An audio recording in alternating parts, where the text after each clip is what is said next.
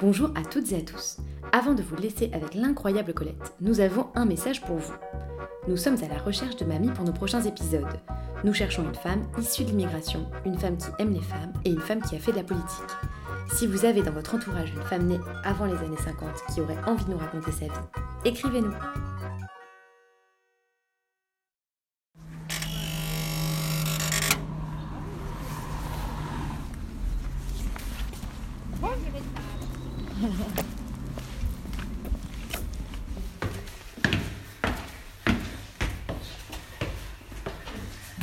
Marion, c'est moi.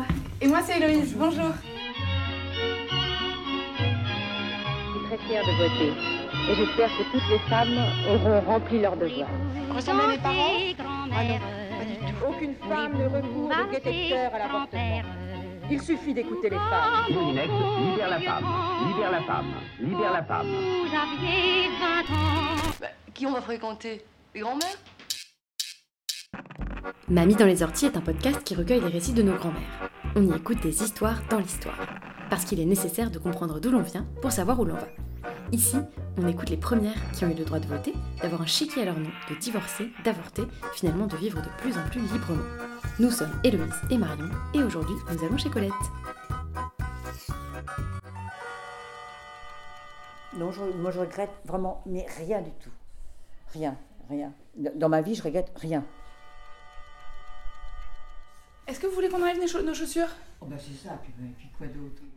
Colette vit dans le 17e arrondissement de Paris, au fond d'une petite allée fleurie. Son appartement est décoré avec soin et très vite, on remarque son goût pour l'art contemporain. Elle nous accueille, perchée en haut de son quatrième étage, sans ascenseur, avec vigueur. On sent tout de suite que Colette ne mâche pas ses mots et que ce thé va être passionnant.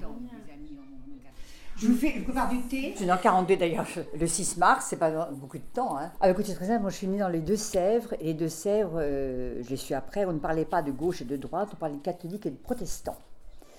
Papa était protestant, il est resté par Payot toute sa vie, hein, chef de famille. Et maman catholique. Et on allait faire les courses à 6-7 km avec un grand mulet des Deux-Sèvres. Et moi j'adorais ça, cette carriole. On était dans une carriole, on allait avec un mulet. Et à cette époque-ci, je vais vous expliquer pourquoi je n'ai jamais fumé de ma vie.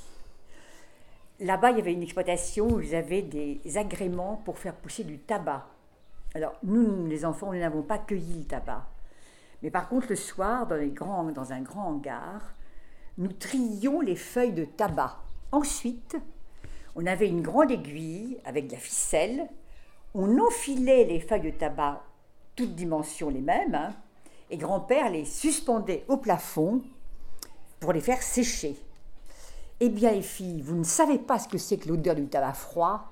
Je vous garantis que ça vous aura empêché de fumer toute votre vie, tellement ça vous colle à la peau. Là, les cigarettes, niettes. Et ce hangar était pas loin des petits cabinets qui étaient quand même au fond du jardin, qu'il fallait qu'on traverse un tout petit chemin pour aller au cabinet le soir, c'était terrible. Parce que moi j'ai connu ça, on n'avait pas il n'y avait pas d'eau. Les, pompes, un piston comme ça, on allait chercher l'eau à puits. Et puis euh, on se baignait dans un, dans un baquet euh, en bois, un, un demi-barrique si vous voulez. Et alors euh, les enfants à tour de rôle passaient, une fois par semaine, hein. les enfants à tour de rôle passaient, on, se lavait le minute même tous les jours avec, euh, dans une petite cuvette, hein, comme, bah, hein, c'est pas grave, on sentait pas mauvais. hein. Mais quand on, était, on se marrait parce qu'on adorait ça, le premier passait dans le baquet, on enlevait la petite crasse au-dessus, on mettait l'eau chaude, le second passait dans le baquet, on faisait, oh, hop, voilà. C'était? C'était le jour, le, jour du bain, c'était le soir du bain, le soir, c'était jamais le jour, c'était le soir du bain. Voilà, on n'a pas connu de chauffage, on a connu les briques en, en- entourées d'un vieux chiffon, on a trouvé des bouillottes. Mais ça, c'est tout des trucs mais ex- extraordinaires, voyez. Et le fait d'avoir eu toute sa vie un cadre, euh, le cadre n'était pas, pas du tout euh, ratatiné dans un truc, faites pas ça, faites pas ça, faites pas ça. On avait un grand cadre, mais on ne dépassait pas ce cadre. Moi, papa, beaucoup plus tard, il avait vu du bordel dans une chambre, il a tout foutu par, la fenêtre. hein. Puis après, vous rangez, hein, les filles, qu'est-ce que tu dis? C'est logique. Tout ça est logique. Nous, on était élevés tous avec euh, le même. Papa était au bout de la table, il ne se levait pas. Et puis, fallait. euh, c'est pas la peine qu'il demande le sel ou le poivre, il fallait bien que nous voyions qu'il manquait le sel ou le poivre. Et quand vous vous levez, vous ne partez pas les mains vides, bien sûr. Moi, la guerre, je n'ai aucun, aucun souvenir. Aucun souvenir. on n'a jamais, jamais eu faim, nous. Jamais. Moi, je n'aime pas la viande rouge. Logique.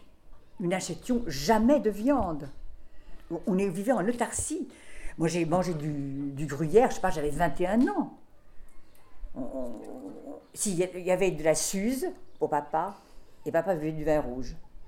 Et à 10 heures, il, mettait un œuf qu'il battait avec un petit peu d'huile et du vinaigre, il avalait ça. Ah, ah on n'était pas malheureux. On faisait des crêpes, les goûts d'enfant. J'adore le tapioca, j'adore le riz au lait. Du riz au lait, c'est-à-dire du lait avec du riz. Très liquide. Oh, j'adorais ça. Deux grains de chicorée, et alors? Et alors? Le pain perdu, n'expliquez pas le pain perdu qu'on a dans les restaurants avec la brioche, que ça veut dire, c'est le pain perdu. On avait des grosses miches de pain, vraiment des grosses miches de pain qui faisaient 20 cm.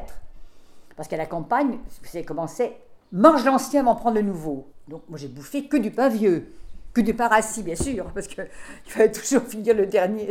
Ah, horrible. Alors, ah il y a des choses comme ça, je me dis, le jour où j'ai de l'argent, je mange du pain frais. Mais du coup, vous alliez à l'école? Ah oui. Ah oui, oui, oui. Ah bah écoutez, en Sologne, L'école, oui. Hein. La propriété est à 5 km. Nous allions en vélo. Qu'il pleuve, qu'il neige, qu'il vente, nous allions à l'école en vélo. Dans les chemins sablonneux de Sologne. Hein. C'était pas du boudron. Hein. Moi, je suis une famille très, très, très, très pauvre. Mais pas malheureuse, hein. très, très pauvre. Mais bon.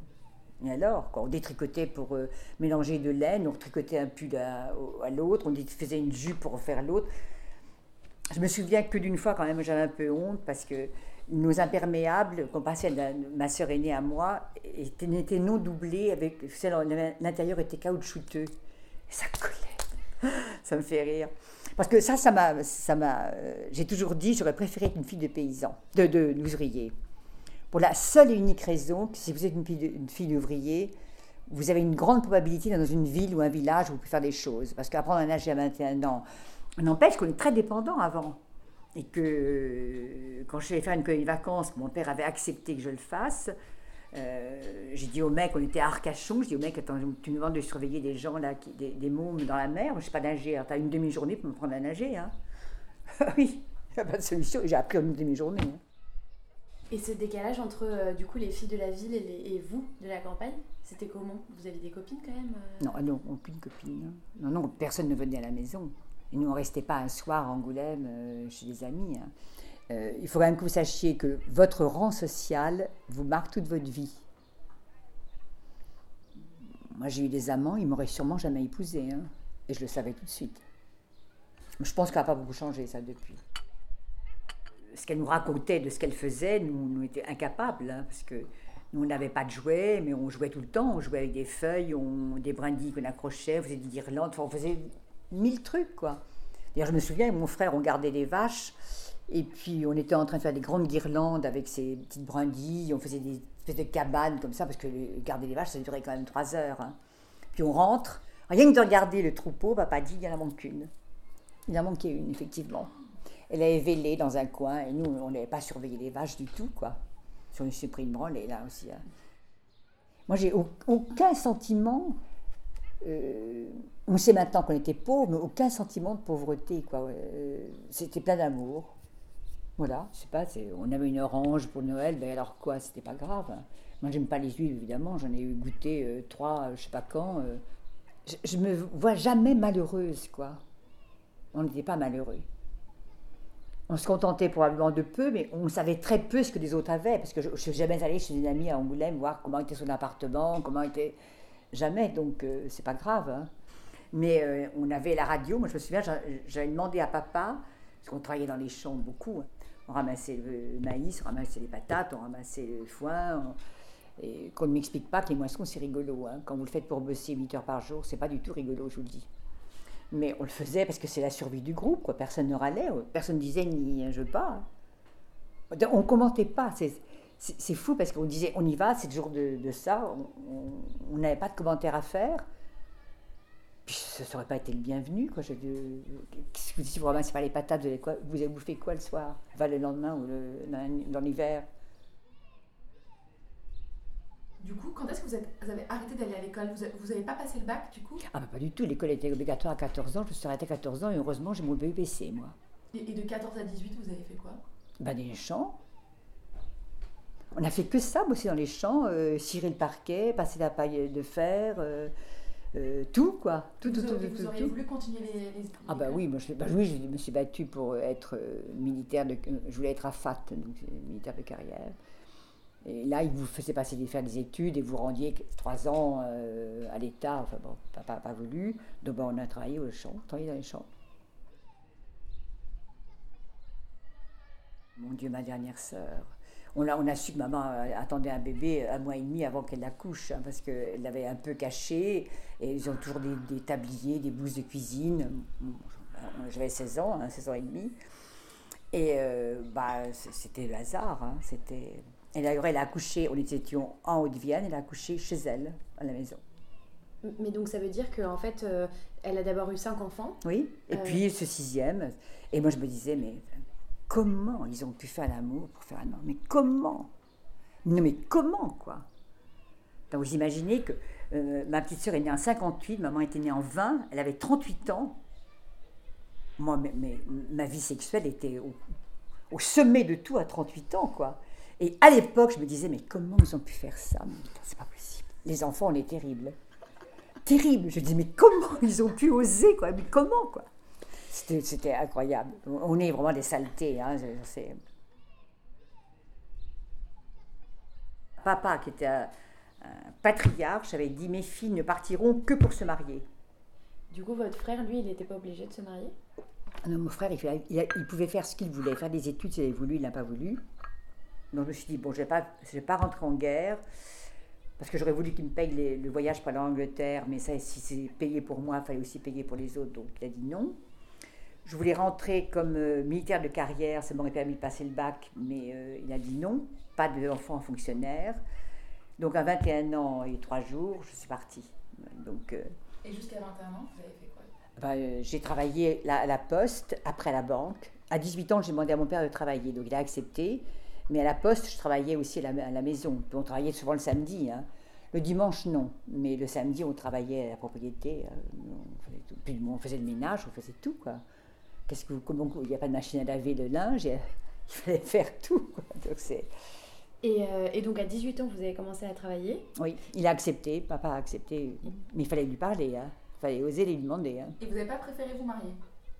Ah mais non, mais les mecs m'intéressaient pas du tout, du tout, du tout, jusqu'à 23 ans, hein, moi.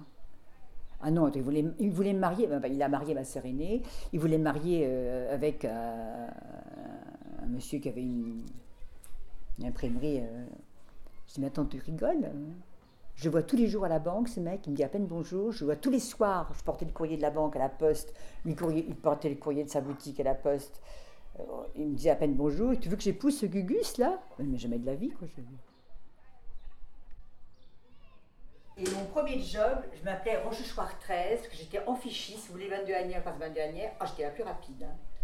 Mais ça a duré quand même qu'un an, parce que je me suis dit, là, t'es déjà pas instruite, alors là, tu vas finir idiote totalement, quoi. Rochechouart 13, bonjour. Je faisais ça toute la journée, je faisais des factions, 7h midi, 7h 9h. 7h 9h dans le noir et tout ça à bicyclette avec mes 5 km.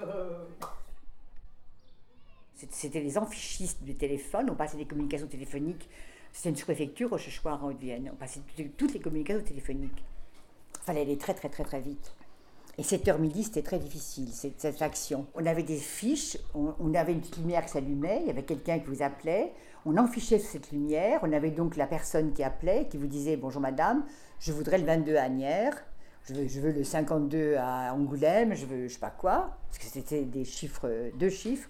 Et on, on passait, on faisait, on avait un truc de téléphone, enfin une roulette là, et on passait la communication. Ça se passait, ça se passait comme ça manuellement. hein. Ça se passait pas du tout, du tout. euh. C'était que des gens physiques, des personnes physiques qui faisaient le boulot de passer les communications. hein.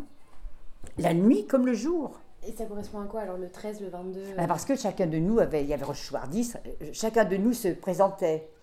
Donc s'il y avait des réclamations, si, si on n'était pas assez rapide, si on n'était pas sympa, si on n'était pas poli, si on n'était pas... euh, elle disait Rochechouart 13, euh, est vraiment pas bien. Il y avait Rochechouart 10, il y avait Rochechouart 14. Moi, j'étais Rochechouart 13, parce que j'étais la 13e à avoir, à avoir ce boulot, quoi. Et après, je me suis dit, non, ça va pas aller, il faut trouver autre chose, et j'ai trouvé la banque. Bah, de 19 ans, 21 ans, 2 ans, à la banque régionale. Et vous faisiez quoi exactement à la banque? On était au guichet, on payait les chèques, on donnait les chéquiers, on découpait, vous avez vu ces, ces titres anciens où il y avait des petits coupons? On découpait les petits coupons qui avaient une échéance, on les payait en espèces, on passait des écritures, euh, les, les- gens payaient les fournisseurs avec des, des grands ordre, ça n'existe plus maintenant, euh, qu'on avait à l'échéance, qu'on passait au débit du compte, on faisait payer les gens. Pour les autres qui en avaient, on les escomptait, on les mettait au crédit de leur compte, mais on faisait ça. Il y avait deux banques, le Crédit Agricole et la Banque Tarnot, où j'étais, et on avait tout le monde, c'est-à-dire tout, tout- tout le, tous les 50 km autour venaient ici, quoi. Bon, on travaillait beaucoup, beaucoup, mais j'ai appris tout parce qu'on faisait tout, tout, tout, tout, tout, tout. On n'était pas du tout avec un secteur comme aujourd'hui. hein. Moi, j'ai appris la banque comme ça, j'ai appris le droit de la banque comme ça. Et vous vouliez travailler? Ah oui, je voulais travailler, je voulais gagner ma, ma croûte. Mais au début, bah, on rapportait l'argent à la, ban- à, la, à la maison, puis après, bah, on en garde un petit peu, puis voilà. Le premier cadeau, c'est pour acheter un aspirateur. Et maman, avec qui j'ai pas eu trop de, rapports, euh, comme ça, je préférais papa qui avait un goût certain. Quand j'ai acheté un tissu, euh, c'était avec papa que j'allais. Mais maman me dit, quand je lui offre cet aspirateur, c'est bien. C'était trois quarts du salaire, c'est bien. D'ailleurs, je dois vous dire qu'en 1963, le Crédit Agricole, chez qui je voulais aller travailler, n'embauchait aucune femme dans leurs agences en 1963. Vous pouviez travailler à la soute, au siège social à Limoges, mais pas en agence. 63, pas une femme dans une agence. Absolument. Ah, mais moi, je ouvrais les comptes des dames avec l'autorisation des maris. hein. Mais les, femmes mariées, elles n'ouvraient pas un compte toutes seules. hein. Et c'est quand elles avaient une autorisation de mari, elles prenaient le prénom du mari. C'est Madame Roland Gervais. Votre prénom avait déjà disparu. Enfin, si vous étiez marié, vous ne preniez que le nom de votre mari. Quand on me dit le nom de jeune fille, mais quoi vous me parlez? Mon nom. Pas de vie, c'est mon nom. C'est pas un nom de jeune fille. J'ai un nom, un seul nom, quoi. Que vous rajoutiez le nom de mari après vous, ok, mais, mais quand même, beaucoup de femmes prennent le nom de leur mari tout de suite. Mais même encore, hein, moi je vois chez Fortis, il y avait une jeune femme, elle, elle a laissé son nom, qui était un très joli nom, pour prendre le nom de son mari. Je ça. Bon, elle est mariée, c'est plus simple, a-t-elle dit Plus simple. Curieux, quoi, je veux dire. Ah non, les femmes, c'était dur à l'époque. hein. Enfin, c'était dur. euh, Je ne sais pas si c'était malheureux, je ne crois pas qu'elle était malheureuse. Maman était quelqu'un qui ne décrochait pas le téléphone, par exemple. Les femmes, euh, il y avait plein de femmes comme ça qui n'avaient pas leur compte à elles, qui, qui étaient euh, à travers l'époux. hein. Moi, je ne suis pas du tout féministe. Alors là, euh, féministe, non, non. Pour rien au monde, j'aurais voulu rester dans ce bled, ni la campagne. C'est c'est pas que j'ai pas aimé, mais aller passer un week-end à la campagne, ok. Moi, je disais aux gens euh, en 68, là, je vais à la campagne, je dis, mes potes, allez-y, passez-y deux hivers et vivez à la campagne de la campagne. Parce que quand vous allez un week-end, que vous vivez d'autre chose à la campagne, c'est ok. Hein. Et encore, moi j'ai mon fiancé qui a une- sa maison qui est à la campagne. À part les corbeaux et le téléphone, mais qu'est-ce qui vous ravitaille hein?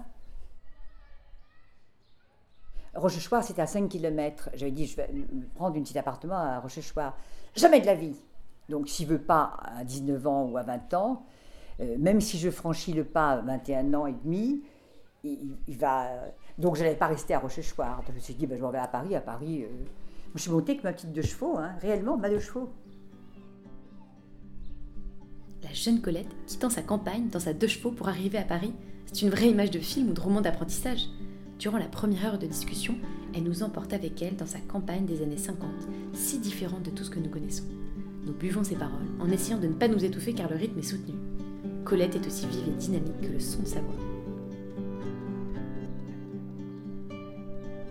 En 60, euh, 63, le monde m'appartenait. Surtout le premier job que j'ai fait à la Lloyds Bank, moi, en 3 heures, j'avais déjà fini tout le boulot que les gens faisaient en 8 heures. Donc, euh, je ne sais pas ce qu'il faisait. Alors, les gens me disaient, je dis, mais qu'est-ce que je peux faire? Mais taisez-vous, on va croire qu'on fait, fait rien. Euh, Je sais pas, on va croire qu'on fait rien. Vous faites rien, que je vous dise, moi? Mais les patrons ont toujours vu, hein, parce que très vite, j'ai fait tout le tour de la banque, de la Lloyds. j'ai appris tous les métiers, tous les départements. Puis je me suis dit, après, je ne suis pas anglais, je ne parle pas l'anglais. Alors, faut en aller de cette banque. J'ai trouvé une autre banque, Crédit Chimique, où le, patron a vu que je travaillais euh, beaucoup, beaucoup. Ils ont ouvert une petite agence à la Défense. La vie est toujours une espèce de, chemin que vous prenez, que vous ne prenez pas. Le patron au mois d'août change. Il y en a un qui est là et qui me dit Mais vous, gagnez combien? Colette Alors je lui donne moi, combien j'ai gagné, je ne sais plus combien je gagnais.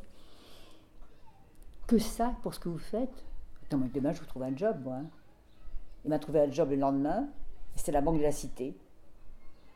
La Banque de la Cité, c'était pour créer un petit, une- ouvrir une petite agence en premier. Et là, j'arrive dans cette agence. On me donne un client, Armédia. Vous savez ce que c'est Armédia Le plus grand agent euh, de comédiens européens à l'époque, en 69, parce que j'étais en octobre 69. Et donc les premières années à Paris, c'était comment? Parce que donc vous êtes arrivé à Paris, en, en quelle année vous êtes arrivé? 63. 63, d'accord. J'étais donc chez l'habitant. Oh, c'était formidable. C'était formidable. J'étais chez l'habitant. J'ai toujours un beau quartier au début, c'est c'est marrant. hein. Euh, C'est quelqu'un qui m'avait trouvé une chambre chez un couple de dentistes. Des gens très très bien. 142 rue de la Pompe. C'était très très très très bien. Euh, ma chambre faisait euh, 7 mètres carrés. J'avais droit quand même à la douche 10 minutes de telle heure à telle heure le matin. À la cuisine de telle heure à telle heure le matin et le soir très très très très peu. Le soir, moi je ne pouvais pas me payer le restaurant ni rien, donc je, grignotais dans cette euh, chambre. Je faisais donc bouillir de l'eau chaude. Tous les soirs, pendant deux ans, j'ai mangé tous les soirs des biscottes margarinés avec de la ricorée au lait écrémé. Au bout de deux ans, j'avais pris 25 kilos. J'avais perdu 2,5 millions de globules rouges. Parce que le lait dans la chicorée, dans le café, euh, ça bouffe vos globules rouges. J'ai pissé le sang. J'ai vraiment failli crever. Et là, je suis allée, la queue basse, comme on dirait, hein, chez papa, maman. Je suis restée un mois. Je me suis acheté du foie de veau et un steak. Et je mangeais du foie de veau et un steak tous les jours. Pour me requinquer. Et après, je me suis dit, là, faut perdre tes 25 kilos. hein. Et là, ça a été tout un truc. Moi, j'ai toujours été mollet de coq. hein. Toujours très, très menu, euh, très... Et euh, je vais voir un monsieur qui me dit, vous prenez quoi au petit déjeuner? Je dis, moi, je ne peux pas des petits déjeuners. Non, mais c'est pas ce que je vous demande. Je- vous prenez quoi au petit déjeuner? Mais je, je dis, le médecin se lève, il dit, votre consultation est terminée, d'ailleurs, je vous l'offre. Alors, je, je dis, je pense que je vais m'asseoir. Je vais écouter ce qu'on allait me dire. Et il m'a dit, si vous voulez faire un régime, la première chose à faire, c'est de mettre votre organisme en brûlerie. Le premier, le seul repas qu'il faut faire, je vous le dis, c'est le petit déjeuner. Depuis, je ne pars jamais, je peux être en retard. hein. Mais quatre tartines de beurre, puis pas un petit peu de beurre, hein, du beurre, avec de la bonne confiture que fait mon fiancé, et une théière entière de thé qui refroidit. voilà. Qui est très bon du reste. Et euh, moi, j'ai pas mis le couvercle, on est bête. Merci. Voilà, donc euh, ça a été terrible. Et ça a marché. Ah, ça a marché, bien sûr. Ah non, le début à Paris, moi, ça a été terrible. La solitude a été terrible, terrible, terrible, terrible.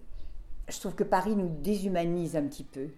Ah bah, À Paris, moi, j'ai passé euh, cinq ans à crever la dalle et voyant personne. hein. Les, les week-ends, j'allais acheter un timbre-poste pour entendre le son de ma voix. Parce que je me suis dit, si tu parles toute seule le week-end, c'est le début de la folie. Vous connaissez personne. hein. C'est pas dans la, dans la banque que vous connaissez des gens. hein. C'est pas... Alors après, j'ai trouvé le système, j'allais dans les cafés-théâtres. Parce que là, on avait la soupe. Les cafés-théâtres de l'époque, on, on nous servait une soupe. Donc ça, on passait une soirée, on passait deux heures à voir des gens qui chantaient des, chansons, qui disaient des poèmes, qui disaient des pièces de théâtre. Et il y avait la soupe. Puis je- j'y allais pratiquement tous les samedis, donc le monsieur me connaissait, donc il me donnait une deuxième ration de soupe. Et vous Non. aviez aucun ami? Non, bah euh, non, je ne je sortais pas, je ne pouvais pas sortir. Alors j'ai un moment, j'ai pris des, des cours d'histoire de l'art au Louvre. Quand même j'avais payé, mais j'étais déjà à la, Banque de la Cité, donc c'était après 69, 70. ça. Les cours finissent. Attends, mais les mecs sont prêts, les mecs, les nanas sont prêts à vous passer dessus si vous n'êtes pas, êtes pas relevé assez vite. Personne ne vous dit bonjour jamais, quoi. Donc, euh, à qui vous parlez? Après, j'ai eu un peu plus d'argent, j'allais dans les clubs de jazz, et puis voilà, quoi. C'est comme ça qu'on a, que j'ai rencontré les gens, mais c'est pas dans la boutique. J'ai pas eu d'amant dans, les- dans, mes boîtes de, dans mes boîtes de travail. D'ailleurs, je disais à mes collaborateurs, écoutez, soyez gentils, hein. s'il vous plaît, voulez-vous tremper votre porte-plume ailleurs que dans l'encre de la société? Et vous vous souvenez de 68 à Paris? Sur à Paris, j'étais dans une chambre de bonne chez l'habitant, avenue Kléber. Je me trouvais toute seule, la dame, ses enfants l'avaient fait emmener à la campagne. J'étais seule dans cet immense appartement de l'avenue Kléber.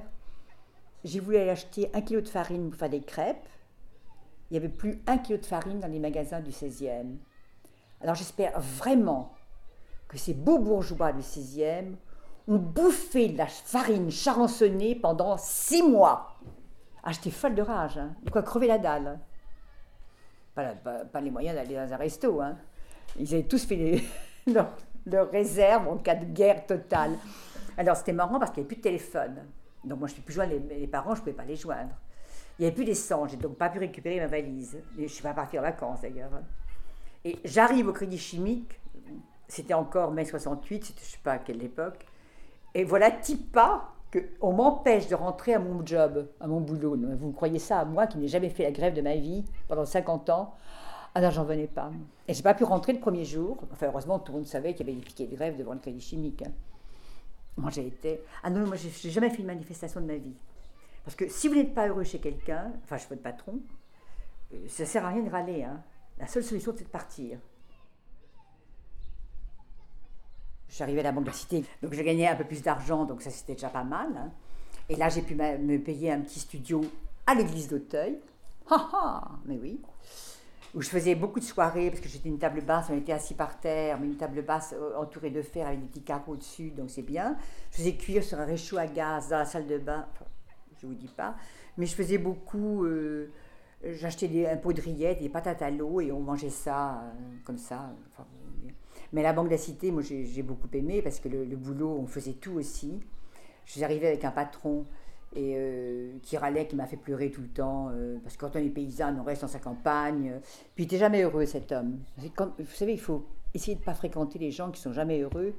C'est comme quand je disais à des collaborateurs, si un, nouveau client, un prospect vient vous voir et dit j'ai pas de chance, j'ai pas de chance, il dit au bout de trois fois, vous dites écoutez, il faut quand même que je vous dise, je n'aime pas les gens qui n'ont pas de chance. Ah, parce que ça éclabousse comme la merde. Hein.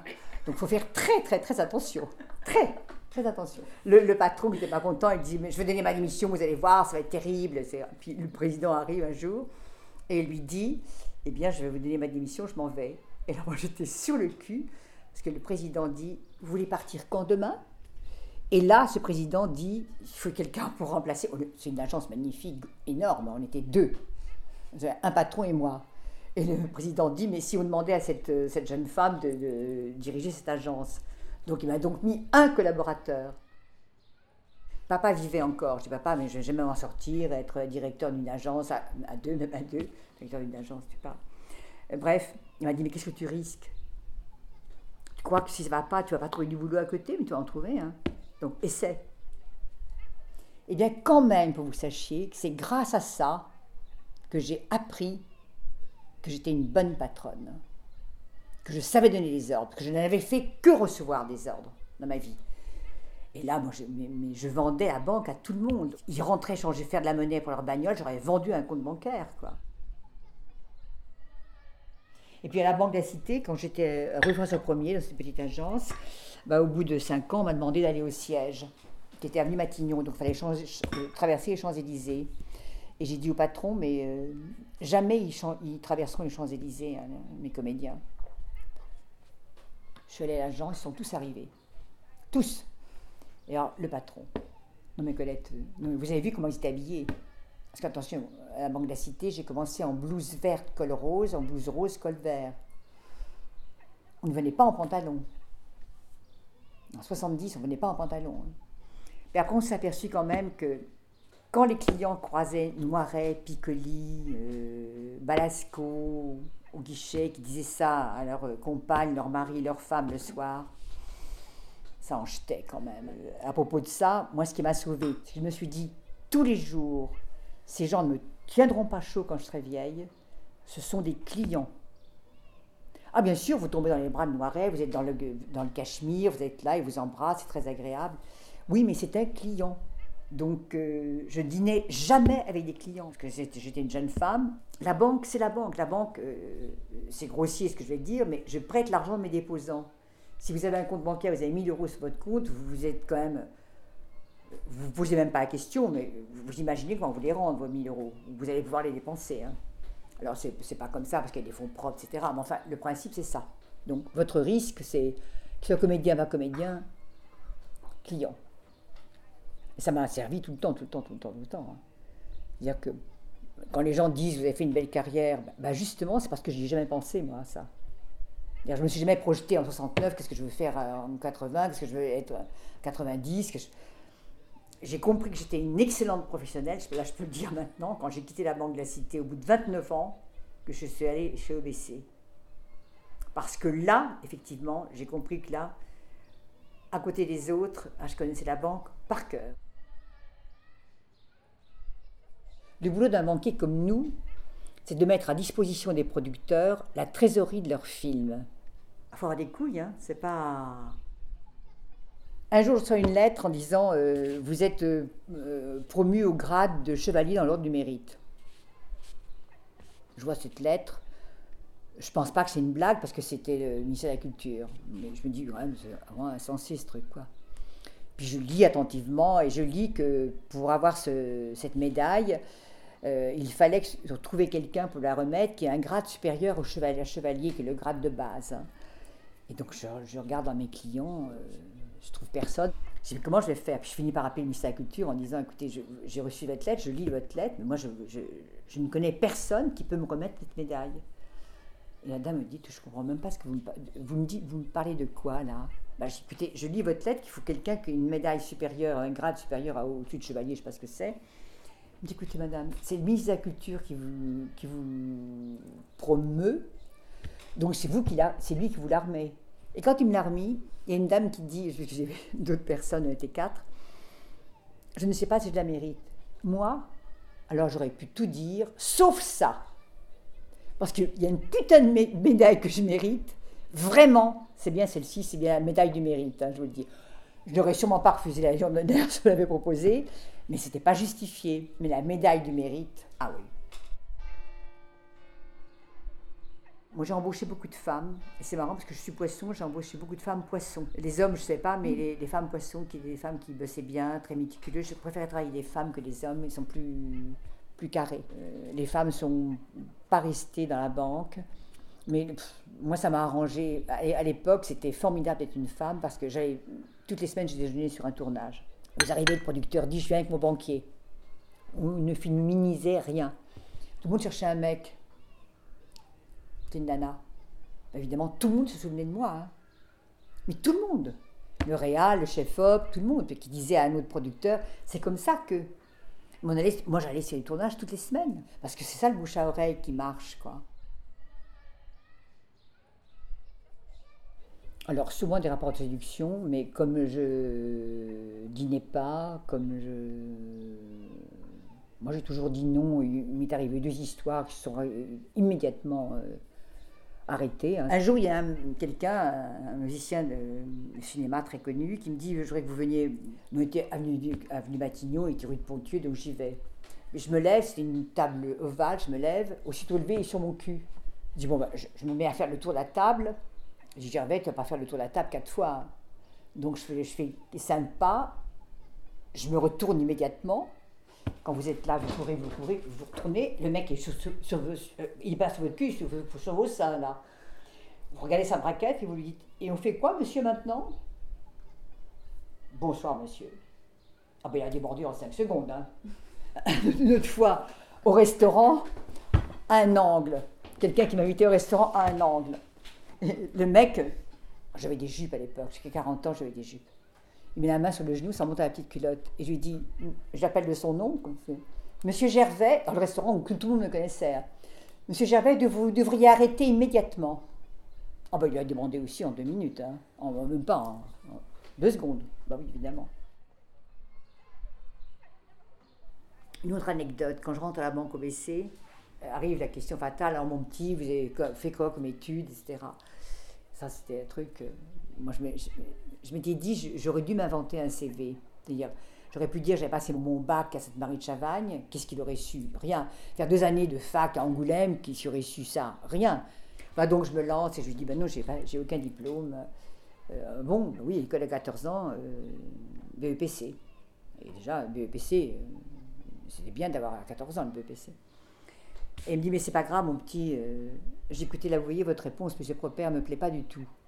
Parce que j'ai appris et je sais que toutes les personnes qui vous disent ça n'a pas d'importance sont elles-mêmes bardées de diplômes. Parce que si vous n'aviez pas de diplôme, vous ne dites pas ça. Ça n'a pas d'importance. Parce que ça a de l'importance, beaucoup d'importance.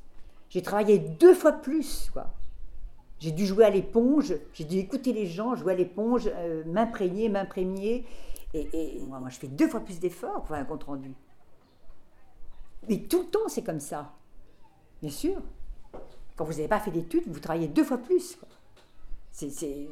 Alors après, vous rattrapez, vous rattrapez, mais quand même, tous ces jeunes qui ont fait des études, on leur a appris quand même des choses. Hein. On leur a pas appris beaucoup à s'exprimer bien au téléphone, mais on leur a appris à avoir de synthèse. Ça doit durer cinq minutes, on ne raconte pas sa vie au téléphone. Hein.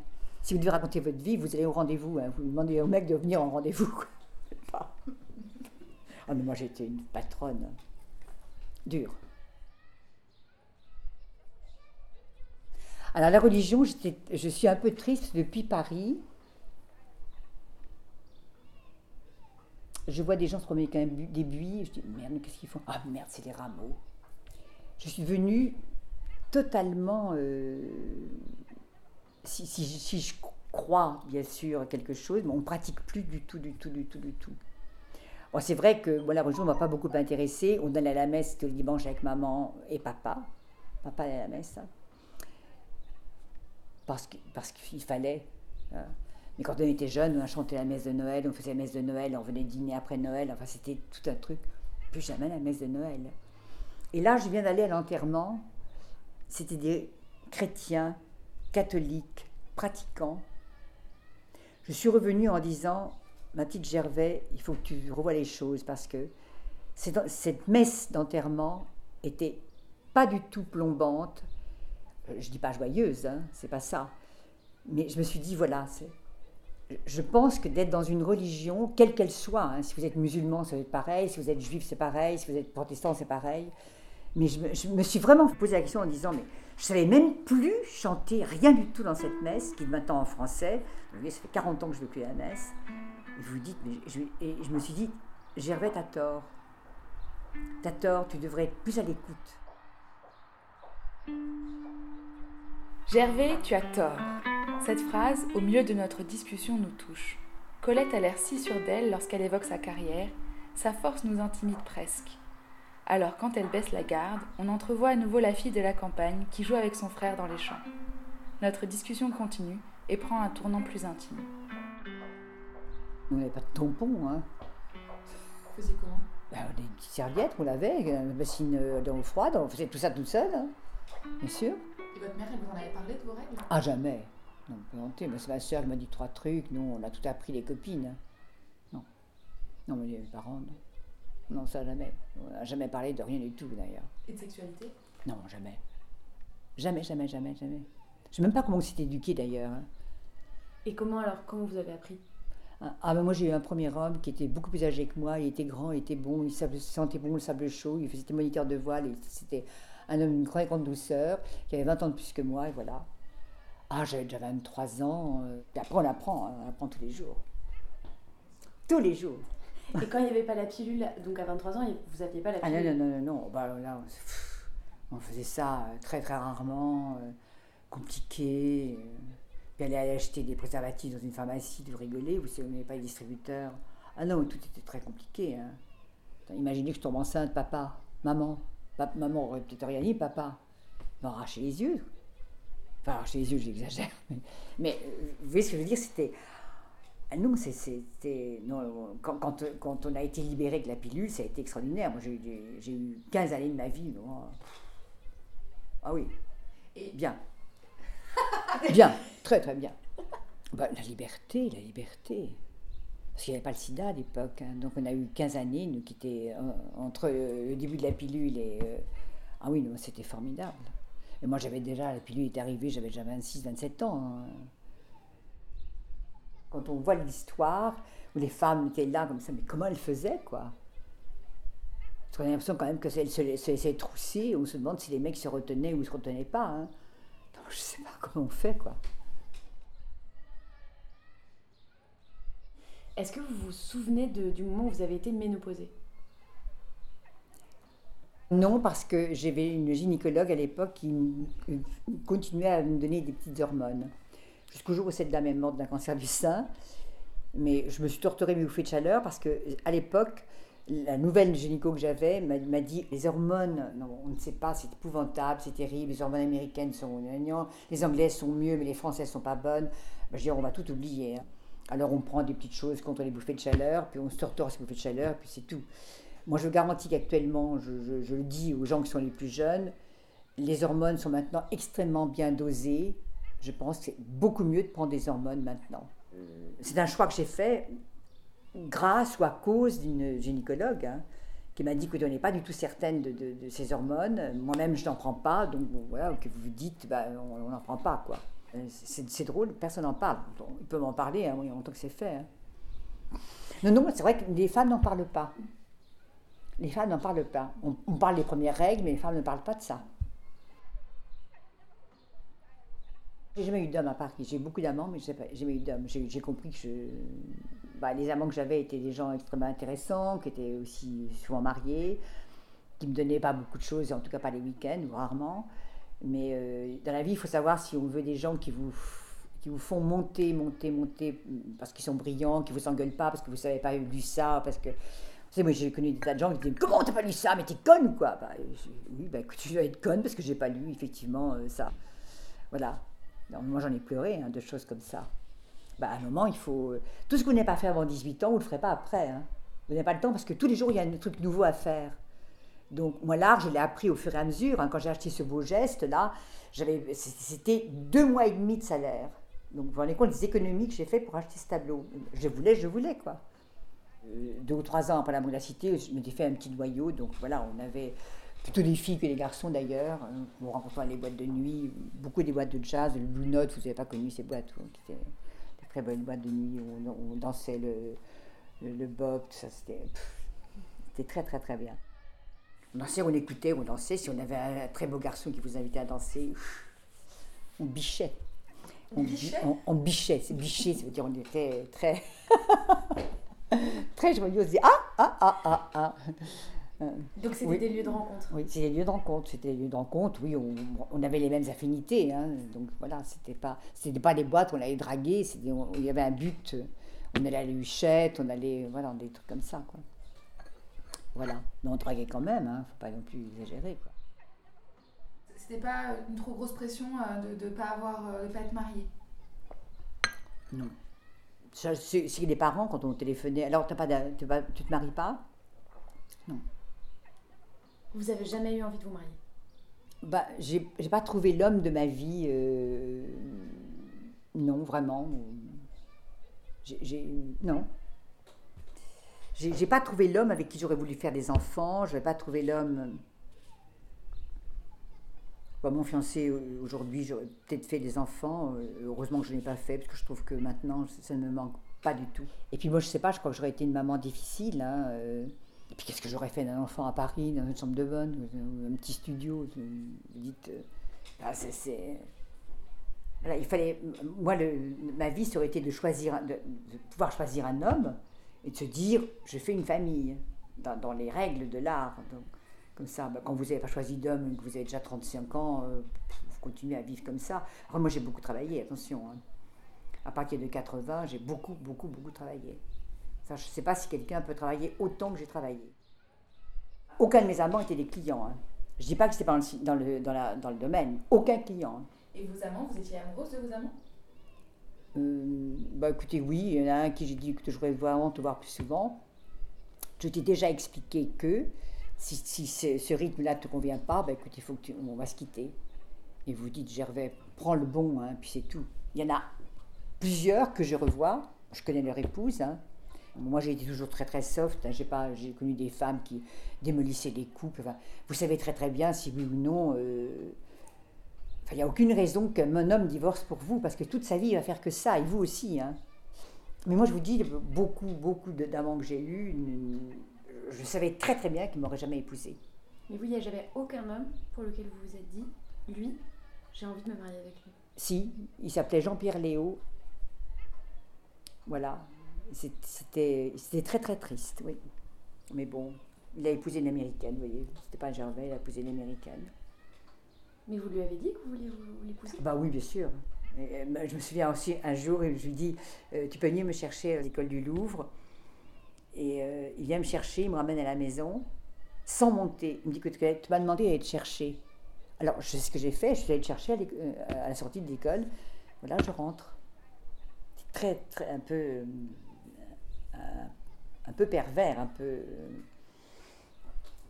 après des histoires comme ça je suis allée un jour à Honfleur, j'ai attendu deux heures euh, pour remonter à Paris, je croyais qu'il m'avait oublié.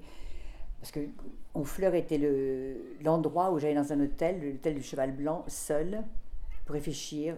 Quand j'ai pris la direction de petite agence, on était deux, j'allais réfléchir une nuit, enfin, je suis arrivée un samedi soir et je suis rentrée dans, le lendemain. Et puis l'autre, je suis allée deux fois pour des grandes questions d'existence, quoi. Et la deuxième fois, j'étais avec ce Jean-Pierre qui était magnifique. Mais euh, voilà, trop. Puis c'est une grande famille bourgeoise. Mais non, vous, non. À un moment, vous comprenez bien que ça ne peut pas marcher, quoi. Que vous n'iriez jamais voir ses parents, qu'il n'irait jamais voir les miens, que. Voilà. Il faut, faut, faut savoir où on est dans la vie. Puis après, ben, c'est pas grave, hein, c'est pas, pas grave. Moi, j'ai pleurniché comme tout le monde. Hein. On, croit toujours qu'on va jamais s'en remettre. Et quand vous dites à une jeune, mais de toute façon, dans six mois, vous allez rire de ça. Oui, on peut pas, sur le moment, on dit on va suicider, quoi. Moi, j'ai appris à skier comme ça. La Seine ou le métro. Non, mais Gervais, va faire du ski. À 30 ans, tu sais pas skier, va faire du ski. Voilà.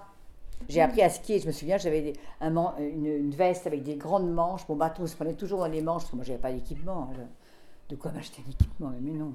Et pourquoi vous êtes allé skier? Parce que je, parce que j'avais un chagrin d'amour effroyable.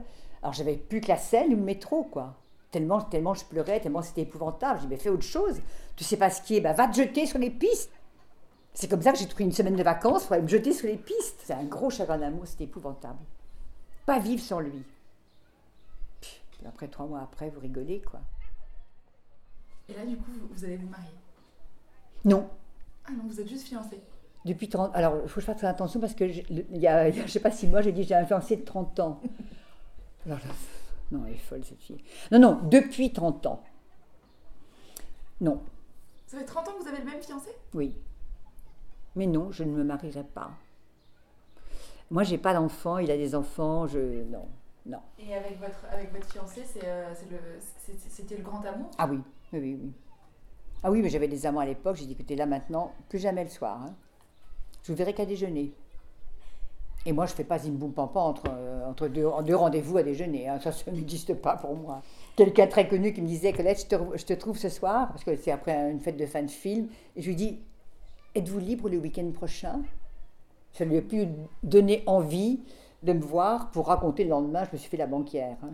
Alors ça, niette. ça, niette. Ah bah oui, non mais pas. Dans la vie, il faut être. Si vous leur demandez sont libres le week-end, ils sont très emmerdés, hein, parce que c'est juste un petit coup rapide. Là. Ah, non, non, non, non, non, non, Gervais, non. Non. Il faudra un peu de temps pour moi quand même. un peu de temps.